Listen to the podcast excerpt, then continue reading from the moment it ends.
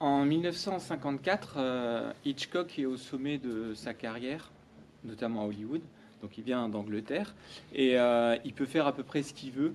Il a des droits que très peu de réalisateurs ont. Hein. Vous savez qu'au sein des systèmes hollywoodiens, euh, le réalisateur, c'est vraiment un pion qui se contente de faire le travail euh, de mise en image. Lui, il a le droit de choisir ses collaborateurs. C'est ce qu'il fait avec son chef opérateur, avec sa costumière par exemple. Et euh, il a aussi le final cut, c'est-à-dire le droit sur le montage final, ce qui est vraiment un privilège extrêmement rare. Il décide euh, de euh, travailler sur euh, le, scénario d'une nouvelle qui est sortie en 1942 et il enchaîne, il vient de faire le, film Le crime était presque parfait déjà avec Grace Kelly qu'il a tourné entre août et septembre et dès novembre il est déjà sur le tournage de, du, du, de Fenêtre sur cour donc il enchaîne vraiment très rapidement les films à ce moment-là. Il engage un, un scénariste, Hayes, qui est assez jeune, qui a une trentaine d'années, et il va travailler avec lui euh, pour euh, superviser un petit peu l'écriture, ce qu'il a toujours fait. Il n'est jamais crédité au scénario, mais par contre, il y participe euh, activement et il va ajouter certains éléments importants, puisque c'est qu'une nouvelle au départ. Il s'agit d'étoffer un petit peu le scénario. Il va ajouter deux éléments. L'histoire d'amour, le personnage de Lisa n'existe pas du tout dans, dans la nouvelle, et c'est lui qui va déterminer aussi la profession de Lisa et de Jeffries, euh, qui vont avoir un impact assez important euh, sur, euh, sur le scénario. Donc le, scénario est écrit, il faut ménager aussi la censure, parce qu'à l'époque on est encore sous le code ACE, vous savez, le code de censure qui court des années 30 à la fin des années 60. Et donc le premier scénario est soumis à la commission de censure qui retoque un certain nombre d'idées. Euh, les tenues de Miss Torso, la danseuse par exemple, le fait que euh, Miss Lonely Hearts ramène des hommes chez elle, euh, et aussi la relation avec Lisa qui est insistante pour passer la nuit. mais Hitchcock et le scénariste ont une chance, c'est que avant que le scénario soit réalisé, le directeur de la, de la promotion de censure, de la commission pardon, de censure, euh, part à la retraite et il est remplacé par une nouvelle équipe qui est un petit peu plus conciliante et qui va laisser euh, pas mal de choses euh, qui étaient au départ proscrites. Hitchcock emmène l'équipe de censure sur le plateau, leur explique que euh, la demoiselle qui danse sera très loin et qu'il n'y aura absolument aucun problème, mais il est quand même assez prudent. Et euh, toutes les scènes où euh, Miss Torso danse, elles ont été tournées dans deux tenues différentes. Hein, plus ou moins dénudées, plus ou moins éclairées aussi. Et Hitchcock a espéré que certaines, justement, des séquences les plus voilà, euh, chaude serait acceptée, ce qui a été le cas pour un certain nombre, et ça lui a permis de, moduler euh, différentes tenues en fonction de, finalement du bon vouloir de la commission de censure. Euh, l'une des missions aussi qu'il donne à son scénariste, c'est de passer une semaine et demie avec Grace Kelly. Il lui dit J'aimerais que tu connaisses sa personnalité, j'aimerais que tu connaisses son style, euh, et le scénariste va le faire, euh, ce qui prouve que euh, très clairement, Hitchcock a le désir de montrer Grace Kelly à l'écran plus que Lisa, et qui est une femme qui à l'époque hein, est déjà très célèbre, qui a donc tourné avec Hitchcock euh, l'année précédente et qui euh, est euh, connu pour son glamour, son style et qui en 55, donc l'année suivante, sera l'actrice la mieux payée à Hollywood, considérée comme l'une des plus belles femmes au monde et qui tournera encore l'année d'après hein, son troisième film consécutif avec Hitchcock.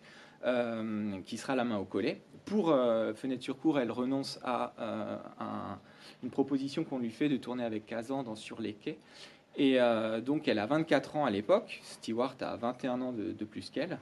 Euh, et en fait, euh, sans le savoir, elle est en train de terminer sa carrière, puisque en 56, hein, elle, épousera le prince régnier de Monaco et mettra un terme à sa carrière à l'âge de 26 ans et après avoir tourné dans 10 films seulement.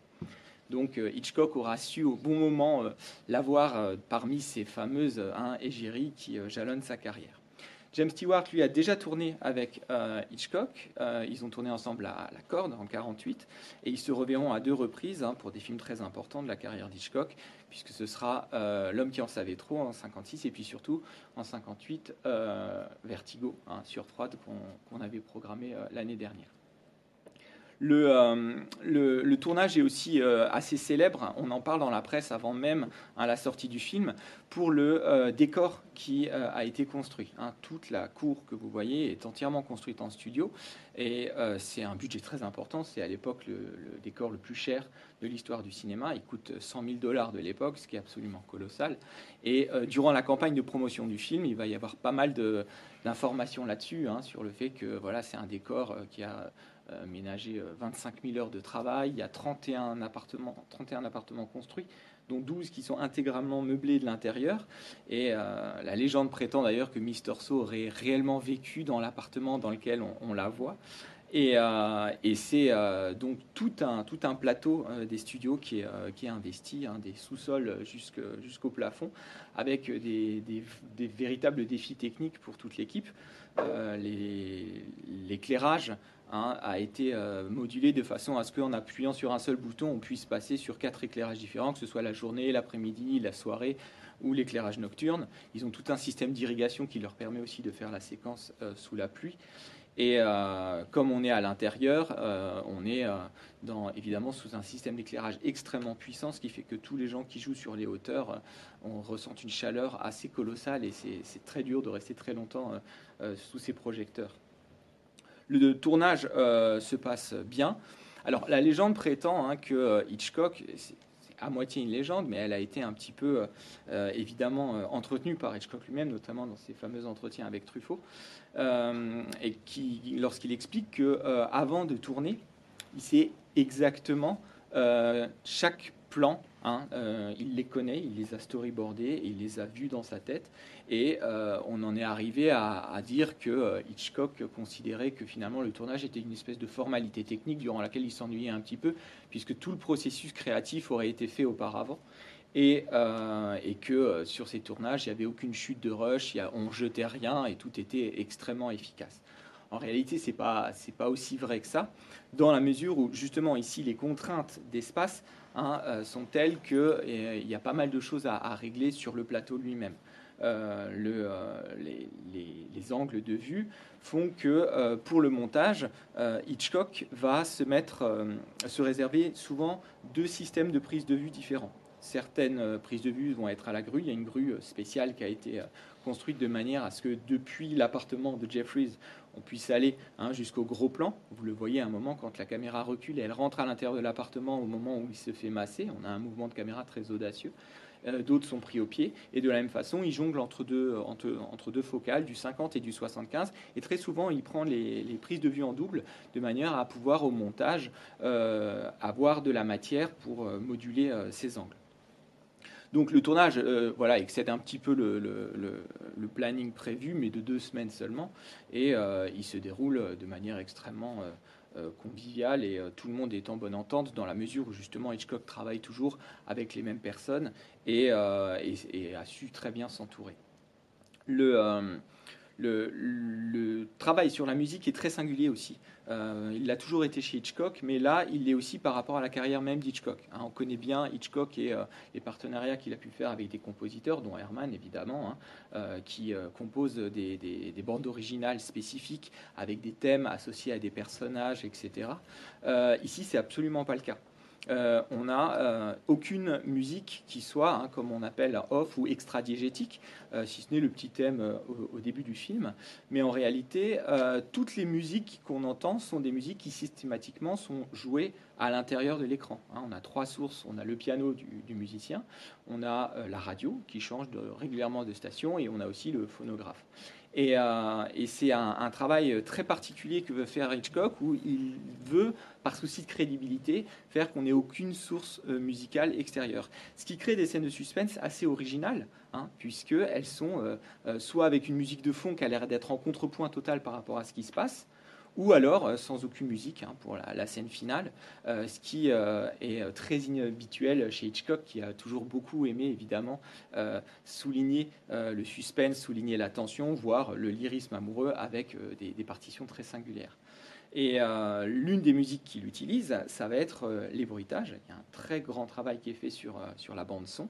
On entend vraiment très régulièrement des éléments sonores qui viennent s'ajouter et qui ne sont pas seulement des éléments qui créent une ambiance de cour ou de rue, parce qu'on entend la rue derrière aussi, mais euh, quand on regarde dans le détail un certain nombre de séquences, il y a toujours des, éléments qui sont très précis. Par exemple, une des premières fois qu'on voit Thorwald, on entend une, sirène de police qui a l'air d'annoncer un petit peu euh, justement le caractère criminel de, ce personnage et de cet appartement tout entier, par exemple. Donc il y a, un très, très beau travail sur le son et une approche aussi des dialogues qui est assez intéressante. Hein certains analystes ont établi que 35% du film était entièrement dénué de dialogue, ce qui est très rare et particulièrement dans un film hollywoodien. Et euh, un certain nombre de répliques ne sont pas intelligibles. Là, on retrouve euh, le travail de Jacques Tati, par exemple, hein, qui aime beaucoup euh, filmer euh, des personnages et des groupes comme ça. Et en fait, la simple intention, la simple gestuelle des personnes nous suffit à comprendre la nature de leur échange. On n'a pas exactement besoin. D'ailleurs, nous, quand on voit la version originale sous-titrée, c'est assez intéressant de voir que les sous-titres français rendent intelligibles des paroles qui ne le sont pas réellement dans la bande originale, en fait. Euh, et, c'est vrai que cette approche-là euh, a beaucoup intéressé euh, Hitchcock, qui a travaillé de façon assez expérimentale sur, sur, cet aspect-là. Le film donc sort en 54, c'est un, très grand succès qui est à la fois critique et public, et le film rentre dans ses frais et a une, assez belle carrière. Mais il va avoir une, une, destinée un petit peu particulière, euh, car euh, Hitchcock euh, a une nouvelle casquette. Hein. Jusqu'à présent, il était réalisateur et producteur de ses films depuis un certain moment à Hollywood. Et là, il obtient avec la Paramount et par le biais de son agent une nouvelle, une nouvelle casquette qui est celle du détenteur des droits. Ce qui est là aussi quelque chose que personne n'obtient généralement. Et donc, il a, euh, il a la possibilité de maîtriser la diffusion de son film. Et il décide, après la sortie euh, en 1954, de retirer le film. Et euh, il le fera avec un certain nombre d'autres films. C'est le cas de La Corde, c'est le cas de Vertigo aussi, et de L'homme qui en savait trop. Et ces quatre films-là, on ne va plus les voir pendant 30 ans. après notamment la mort de Hitchcock lui-même. On ne sait pas exactement pourquoi il les a retirés. Euh, il y a deux, hypothèses. La première, c'est qu'il aimait bien l'idée euh, d'accentuer le mythe entourant son œuvre qui fait que les gens qui l'avaient vu au moment de la sortie pouvaient en parler, et notamment hein, la presse, et notamment la presse française, qui était euh, voilà, qui portait vraiment au New Hitchcock, et il faisait partie un peu de ces happy few, et il y avait toute une littérature, et, si on avait été là au bon moment, on avait vu le film, ce qui augmentait un petit peu, si vous voulez, son caractère légendaire, et il y avait aussi probablement une idée un petit peu plus euh, euh, utilitariste, en se disant qu'en cas de coup dur, en cas de nécessité, il avait toujours la possibilité de relancer la carrière de ses films. Donc les films euh, ensuite passent euh, donc euh, dans les droits de la fille Hitchcock, qui mettra un certain temps à les rediffuser. C'est que à partir du 83-84 qu'on va redécouvrir et la ressortie en salle, notamment de Fenêtre sur cour et aussi Sueur froide par exemple, va avoir un très grand retentissement et un retentissement critique et public bien plus grand qu'à à, l'époque de leur première sortie. Alors c'est un film qui, comme je vous l'ai un peu dit, est a un parti pris hein, très intéressant sur cette unité de lieu. C'est une unité de lieu qu'on a, déjà vue hein, dans la filmographie d'Hitchcock, il l'avait fait dans The Rope, hein, la corde, où on est dans un seul appartement avec ce film en, plans séquences successifs qui ont l'air d'être un unique mouvement de caméra. Il y avait aussi dans Lifeboat, où on est sur une seule barque euh, bloquée avec euh, certains personnages. Euh, et ici, on a donc cette unité de lieu Hein, qui, euh, qui fait penser euh, au projet littéraire de euh, Georges Perec, La vie mode d'emploi, hein, vous savez, où le projet consiste à décrire un appartement comme si on en enlevait la façade et on peut voir tout ce qui se passe à l'intérieur et chaque appartement crée une sorte d'histoire et forme un gigantesque puzzle qui nous donne un regard panoptique sur une micro-société. C'est clairement euh, ce que, ce que propose euh, cette ouverture, avec justement une unité de lieu qui fait beaucoup penser au théâtre. Vous voyez dans la première séquence les rideaux qui s'ouvrent hein, et qui euh, miment évidemment cet aspect très théâtral, et un, très beau plan séquence et un panoramique qui vont nous montrer tous les appartements qui distribuent différents types de personnalités, différents types de ménages, etc. avec un élément qui s'ajoute, qui est intéressant, c'est qu'on est dans le Village de New York, un quartier qui est réputé pour euh, sa vie artistique. Et effectivement, hein, on a un compositeur, on a une artiste, on a une danseuse aussi. Et euh, c'est quelque chose qui euh, va ajouter évidemment à cette dimension réflexive sur, sur l'art et sur la représentation. Et à ce premier panoramique qui présente tout ce monde-là, va en répondre un deuxième, c'est celui qui se passe à l'intérieur. Et de la même façon que tous les personnages qui sont présentés à l'extérieur annoncent une sorte de programme au niveau du background des personnages secondaires, tous les éléments qu'on voit en détail et en gros plan dans l'appartement euh, de Jeff sont aussi un programme euh, du film à venir. Hein. Euh, rien que les photos qu'il... alors, évidemment, au départ, on voit son immobilité, on voit son, plâtre, mais ensuite, les, photos montrent son aspect aventurier, euh, montre son accident, hein, puisqu'on a la, voiture, on a aussi son appareil fracassé, mais on a aussi d'autres indices. On verra euh, euh, les flashs qui lui serviront à la fin, et on voit aussi les magazines de mode qui renvoient à l'univers, cette fois de Lisa. Donc on a un programme qui est très établi et qui nous a permis d'identifier dans la première séquence absolument tout ce dont on a besoin pour comprendre le cadre. Et dans ce cadre-là, hein, on est dans un cadre estival dans lequel on vit à moitié dehors, toutes les fenêtres sont ouvertes, ce qui va évidemment permettre qu'on voit tout. Euh, Jeffrey, ce qu'il contemple, il le contemple depuis plusieurs semaines, et donc on sait qu'il connaît toute la routine. Ça veut dire qu'à partir du moment où quelque chose va être différent de d'habitude, eh bien, il va fatalement le remarquer. Et c'est là que justement, il va passer hein, du simple observateur à l'enquêteur. Donc la position de Jeffrey, elle est extrêmement intéressante dans le cadre d'un policier, puisque euh, il est celui qui a euh, un point de vue, il a une loge, si vous voulez, sur un spectacle qui va lui permettre d'émettre des hypothèses et puis qui va lui permettre de définir ce qui sort de la norme et ce qui devient, comme il le dit, suspicieux. Mais ce qu'on remarque assez vite, c'est que ce regard qu'on pourrait considérer comme un regard de surplomb, euh, qui est justement une première loge et qui lui donne accès à tout, est en réalité saturé d'ellipses et de trous qui l'empêche euh, d'accéder à toute la vérité. Hein, on a euh, cette façade qui est une façade sur laquelle on a une multitude d'écrans et euh, on joue très souvent avec ce qui se passe entre les écrans, hein, ces bandes de briques dans lesquelles on ne voit pas tout. Et vous avez à la fois hein, cet espace troué et aussi un temps qui est troué, puisqu'il y a des moments d'ellipse, il y a des choses qu'on ne voit pas, et qui évidemment vont supposer comme si on devait reconstituer un puzzle, pour reprendre la métaphore qu'on a chez Pérec, euh, qui vont supposer des recherches et des hypothèses. Et euh, plus euh, on fait face à ces manques, face à ces hypothèses, plus évidemment l'excitation du spectateur grandit. Et le spectateur, lui, il a une posture aussi évidemment très intéressante. Tout le film est fondé sur la, sur, la recherche et la, formalisation des points de vue. et on est la quasi-totalité du temps dans un point de vue interne, c'est-à-dire que nous voyons ce que voit Jeffrey et euh, nous enquêtons avec lui. À une exception près, et qui est très intéressante, c'est le moment où justement Jeffrey dort et où nous voyons Thorvald qui sort avec sa, entre guillemets, femme hein, et qui quitte l'appartement. C'est un moment euh, qui euh, est une fausse piste extrêmement maligne de la part euh, du réalisateur, puisqu'il nous donne l'illusion que cette fois nous passons à un point de vue omniscient et que nous en savons davantage que l'observateur. Observateur d'ailleurs, Jeffrey, qui euh, n'a pas le droit à cette mise en scène. Et là, pour le coup, hein, cette mise en scène où, on, donne un rôle à un personnage euh, annonce totalement ce qui sera vraiment tout le film de Vertigo, où on a ces, personnages qui, jouent des rôles pour tromper celui qui les observe. Et justement, euh, le manque qu'a Jeffrey, qui n'assiste pas à cette mise en scène, fait que justement, il va mettre en place l'enquête. et c'est un manque qui devient un plus pour lui et pour nous nous avons une fausse piste où nous croyons en savoir plus que lui, et nous avons derrière, évidemment, Hitchcock qui assure hein, cette fameuse direction de spectateur dont il parle beaucoup dans ses entretiens, en expliquant que son grand plaisir à lui est d'être celui qui, justement, gère toute cette machinerie. Vous l'avez remarqué, le caméo hein, de euh, Hitchcock, qui apparaissait dans chacun de ses films. Il arrive dans l'appartement, enfin il est présent quand on le voit dans l'appartement du pianiste et il est en train de remonter une horloge. Hein. Il est le grand horloger, le maître du temps, le dieu de toute cette structure, évidemment.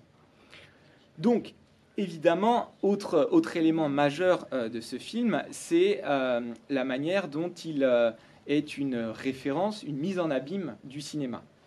Hitchcock l'a dit très tôt, hein, pour lui, il était, il, dit rien n'aurait pu m'empêcher de faire ce film euh, parce que mon amour du cinéma surpassait n'importe quelle morale, parce qu'on lui a posé la question morale, notamment du voyeurisme.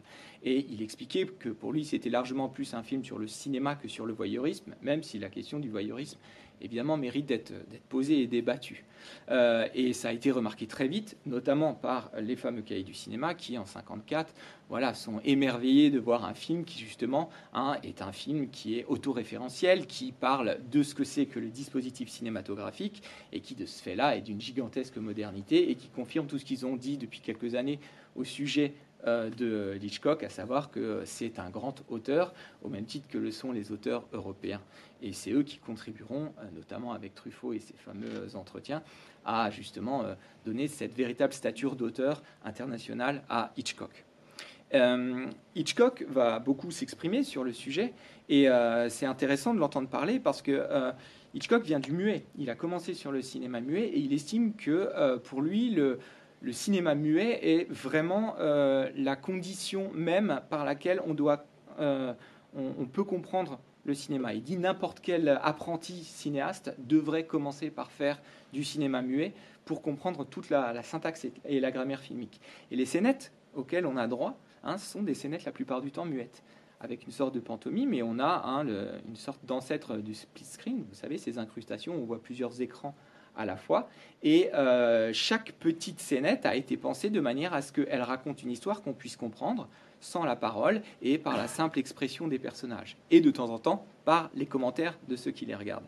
C'est ce que De Palma comprendra bien, hein, euh, Brian De Palma, qui est voilà le, l'imitateur numéro un euh, d'Hitchcock et qui reprend souvent ses motifs et qui, lui, justement, les met en place notamment par du split screen parce que la, technique le permet un peu plus. Hein, dans l'un de ses premiers films, Sœur de sang, on a vraiment l'idée. On assiste à un meurtre. Euh, on le voit par la fenêtre et on a euh, deux écrans simultanés entre celui qui observe et ce qui se passe à l'intérieur. Et Hitchcock, lui, a une contrainte supplémentaire et il arrive dans ces petites vignettes à nous créer des micro-récits qui sont à chaque fois parlants. Et ce qui l'intéresse aussi, c'est de voir à chaque fois le contre-champ, à savoir la réaction de ceux qui contemplent. Et pour ça, il va se nourrir de thèses qui sont connues euh, dans l'histoire du cinéma, des, thèses des formalistes russes qui, euh, durant les années 20, euh, théorisent ce qu'est vraiment le montage. On aura évidemment Eisenstein, qui en sera un des grands, un des grands réalisateurs, mais on a le théoricien Kuleshov, hein, qui théorise l'effet Kuleshov, on l'a appelé, où vous avez le visage d'un homme Enfin, on, voit d'abord une femme assise, allongée lascivement sur un sofa, le visage d'un homme. Ensuite, un cercueil avec un enfant à l'intérieur, le visage d'un homme. Et enfin, une soupière bouillante et le visage d'un homme. Et lorsqu'on fait euh, des tests et qu'on demande aux, euh, aux, spectateurs quelles sont les, expressions du visage de cet homme, eh bien, ils vont dire que la première fois, il exprimait le désir, la deuxième, la tristesse, et le troisième, probablement la satisfaction euh, de la faim bientôt rassasiée. Alors qu'en réalité, c'est toujours la même image. Donc cette théorie extrêmement intéressante euh, prouve, euh, selon Kuleshov, que le spectateur va donner un sens aux images en fonction des éléments de montage qui sont avant ou après. Et, Hitchcock expérimente aussi cette théorie dans le film, puisqu'il explique que lorsqu'on voit le sourire de Geoffrey, eh ben, on l'interprète différemment en fonction de ce qu'il vient de voir. Lorsqu'il sourit parce qu'un petit chien descend sur un panier, on le trouve attendri et bienveillant face au voisinage. Lorsqu'il sourit parce que Mister So danse, on peut considérer que c'est un sale pervers. Et ça, Hitchcock, qui lui-même était un vrai pervers, trouve ça absolument délicieux.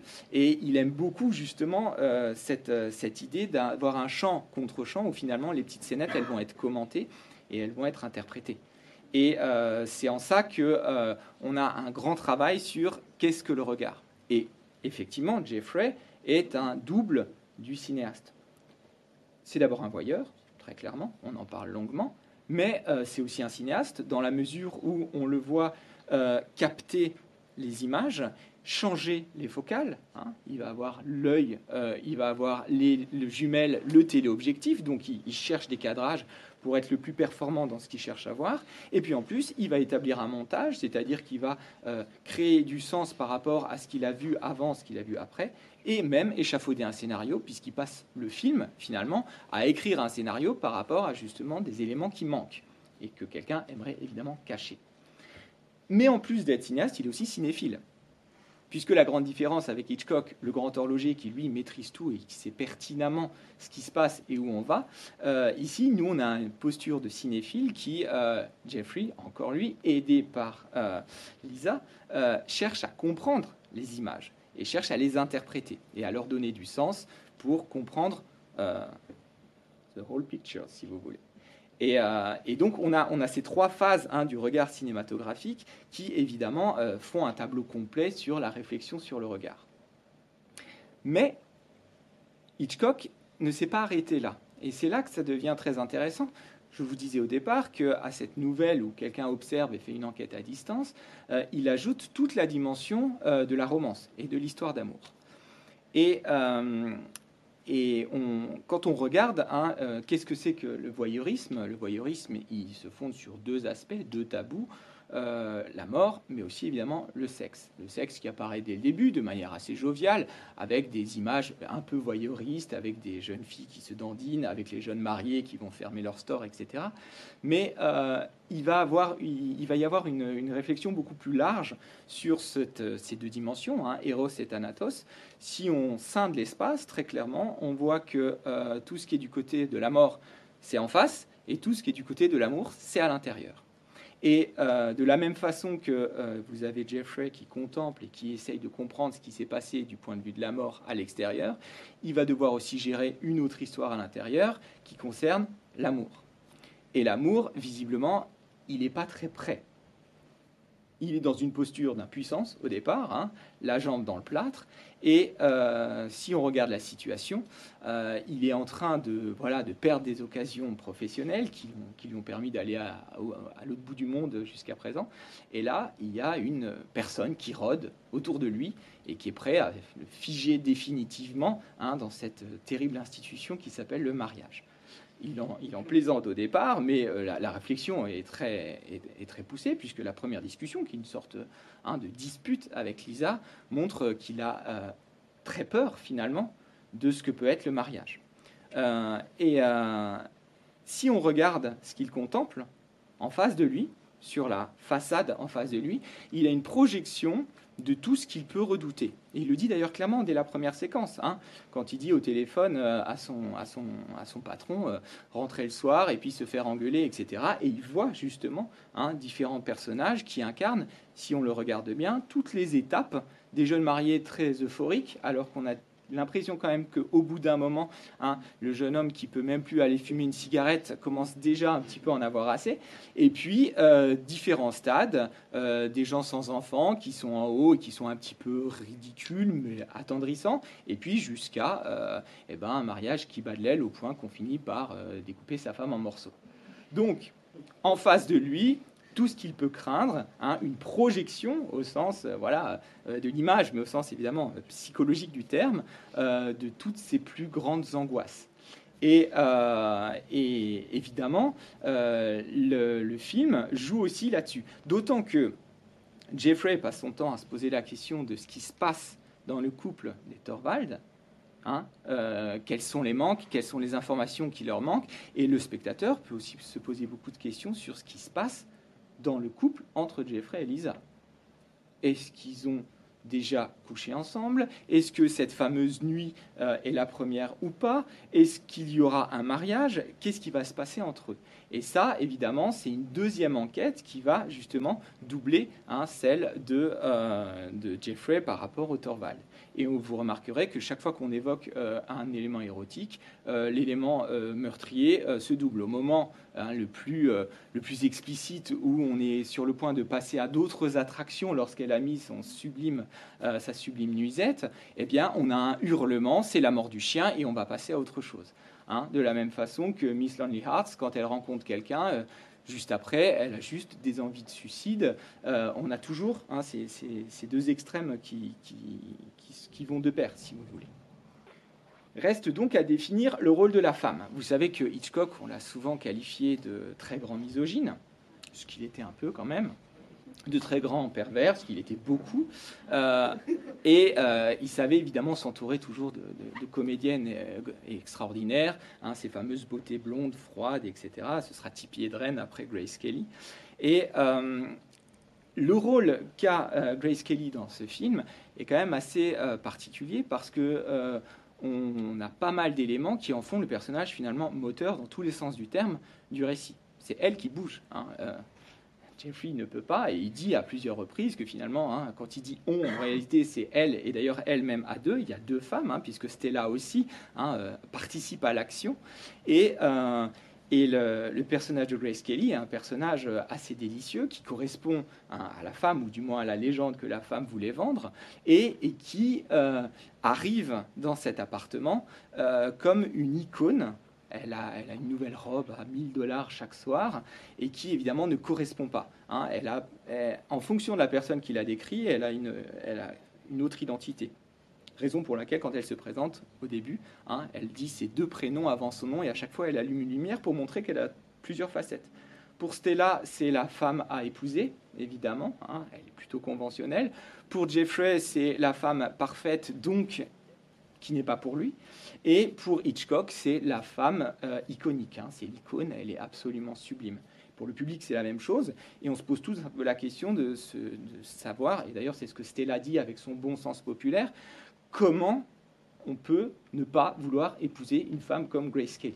Et James Stewart joue un personnage d'aveugle, d'une certaine façon, qui est absolument incapable de voir euh, tous les charmes de cette femme et qui dit d'ailleurs à Stella, moi j'aimerais une femme qui soit capable de faire plein de choses, de l'aventure, etc. Et c'est exactement ce que va faire hein, euh, le personnage de Lisa, qui va euh, entreprendre et qui va quitter cette image qu'elle a au départ hein, de femme de mode assez superficielle et, euh, et, qui progressivement va finalement essayer de s'adapter à l'idéal qui pourrait être celui euh, de Jeffrey, qui euh, vend aussi une image de baroudeur, etc., alors qu'il est en plus euh, totalement immobilisé.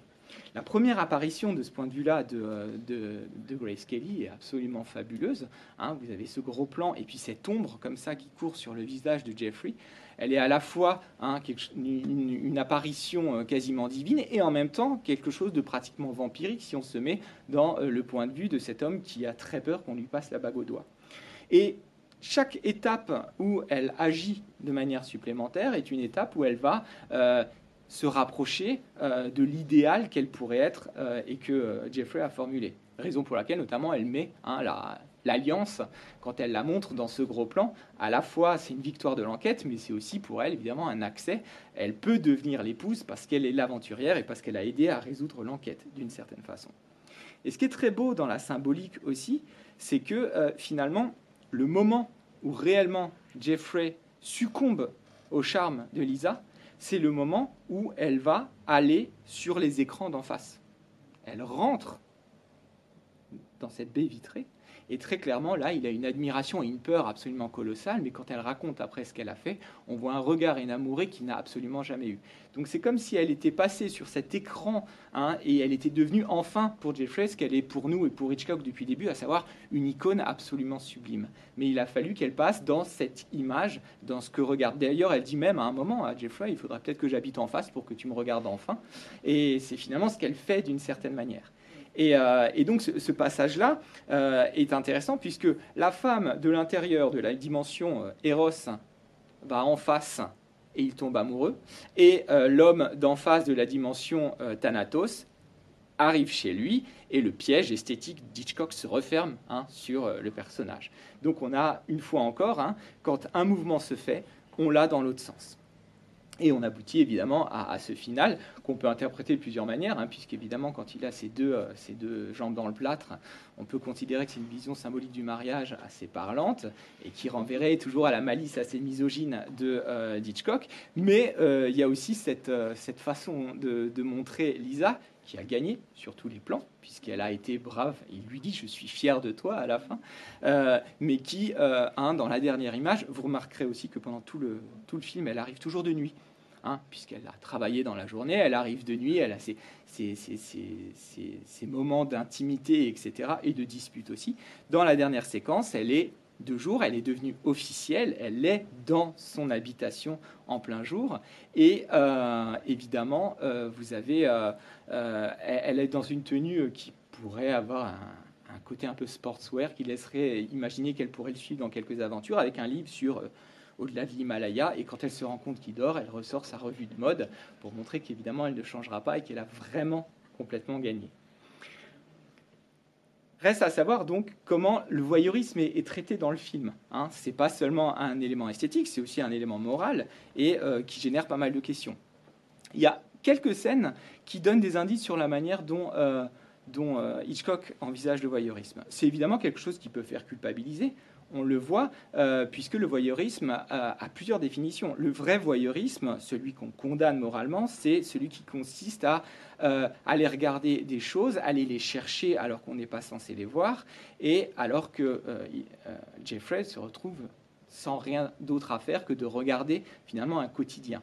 Et lorsque justement Doyle se rince l'œil, qui est la véritable expression condamnable du, euh, du voyeurisme sur Miss Torso, il lui fait remarquer hein, qu'il a une épouse, par exemple. Euh, de la même façon, on voit bien les scrupules qu'ils ont à regarder avec ces moments assez fréquents où on recule euh, dans l'ombre, parce qu'il ne s'agit pas de montrer qu'on est en train de regarder. Et d'ailleurs, l'unique raison, enfin pas l'unique raison, mais un élément qui fait que Jeffrey considère vraiment Thorvald comme suspect, c'est lorsqu'il constate que Thorvald regarde si quelqu'un le regarde dans la cour. Donc, euh, à la fois on regarde, mais on peut toujours être l'objet des regards. C'est d'ailleurs la remarque que lui fait hein, de manière assez subtile son ami policier quand il constate euh, que les effets personnels de Lisa, auxquels il n'est pas censé avoir accès, qui est un élément privé, eh bien, lui donne des indices sur une relation euh, avant mariage qui serait proscrite par le propriétaire. Et il y a un autre élément qui justement nous met face à, l'aspect immoral et dangereux, si vous voulez, du voyeurisme, c'est ce superbe regard caméra de Thorvald quand il se rend compte, hein, avec l'alliance, qu'elle donne un signe à l'appartement d'en face. Et évidemment, il regarde Jeffrey, on a peur pour Jeffrey, mais en fait, on a surtout peur pour nous, parce qu'on a vraiment le sentiment d'être nous pris en train de regarder. Et ce regard caméra nous interpelle et casse un petit peu. Hein. C'est une transgression qui euh, est extrêmement efficace de la part de Hitchcock, puisqu'il nous interpelle, nous, directement comme voyeurs, bien entendu. Mais euh, ce voyeurisme, évidemment, il est du côté de la morale. C'est aussi ça qui est intéressant. C'est-à-dire que non seulement ce n'est pas un voyeurisme passif dont la seule finalité serait d'assister à des choses qu'on n'avait pas le droit de voir, il s'agit de démasquer quelqu'un qui voulait mettre en place une mise en scène et un mensonge. Et donc le voyeurisme de Jeffrey, aidé par ces deux comparses, va permettre, dans un premier temps, de rétablir la vérité, de démasquer l'imposteur, hein, qui voulait quand même transformer la cour en cimetière, par exemple. Euh, deuxième élément aussi très important, c'est que euh, ce voyeurisme permet, et ça c'est plus subtil, permet euh, de montrer la vérité des êtres. Et le temps que Hitchcock passe sur ces personnages, à les regarder, aller dans le bar par exemple, euh, à les regarder, essayer de composer cette musique. Hein. Au départ, Hitchcock voulait euh, que, il l'a fait d'ailleurs, mais il n'était pas satisfait du résultat. Il voulait que tout le film tourne autour de la composition d'une chanson. Et on l'entend effectivement par strat. Hein. Au départ, il y a les compositions au piano, les moments de découragement, et à la fin, il fait écouter sur disque. Et cette chanson, elle va contribuer en plus à à sauver Miss Lonely Hearts du suicide et puis donner une forme d'espoir. C'est quelque chose de, constructif. Et ces moments euh, que regarde avec euh, une certaine tendresse euh, Jeffrey sont aussi des moments où on regarde les personnes vivre et on leur donne une véritable identité, des personnes qui normalement sont condamnées à l'anonymat. Et c'est en ça qu'on a une autre vision hein, du voyeurisme. Deux types de voyeurisme. Le premier qui serait condamnable, et avec lequel Hitchcock joue et avec lequel Hitchcock va continuer à jouer très loin, hein, puisque ses derniers films seront beaucoup plus explicites, beaucoup plus sombres, beaucoup plus, même, je dirais, dégoûtants. Pensez à Frenzy, où là, on va vous montrer hein, vraiment euh, les meurtres. On est après le code Ace, donc on va se faire plaisir, et en même temps, ça devient quelque chose de beaucoup moins subtil, de beaucoup plus grossier, si vous voulez où il dirait que le voyeuriste, eh ben, c'est évidemment Jeffrey, mais c'est nous qui avons envie aussi qu'il se passe quelque chose et on devient des, euh, voilà, des infirmes condamnés à regarder des écrans et avec le désir qu'il se passe toujours des choses qui viennent satisfaire euh, un petit peu notre besoin sadique pour pouvoir nous sortir de notre léthargie d'une certaine manière. Et c'est ce qu'il fera avec la série euh, Albert présente, Alfred Hitchcock présente, pardon, hein, série d'épisodes où on a des crimes de plus en plus crapuleux et qui satisfont évidemment un petit peu les besoins primaires du public, si vous voulez. Donc avec la télévision, il donnera aussi ça. Mais la deuxième euh, hypothèse, c'est l'idée que euh, regarder les gens, c'est aussi faire attention à eux. Et là, je vous renvoie au discours hein, de, la, de, la femme qui perd son chien et qui interpelle tout le voisinage à un moment où on a une vue d'ailleurs très inhabituelle de la cour et on a des gros plans successifs de chacun des voisins qui ne sont pas nécessairement vus par Jeffrey justement où très clairement on revient dans un point de vue omniscient là, où il y a vraiment cette idée de euh, voilà être des voisins, c'est se regarder, c'est euh, essayer de rompre cette chaîne de la solitude, c'est essayer d'avoir un regard de bienveillance, de sollicitude, et dans ce cas-là, eh bien le regard ce serait pas seulement celui d'une affaire policière, ce serait celui de faire réellement vivre des personnages et nous pousser à sortir hein, euh, dans la rue, c'est ce que dit Stella au début, et aller rencontrer les gens plutôt que de les regarder à distance. Je vous remercie de votre attention. Bonne soirée.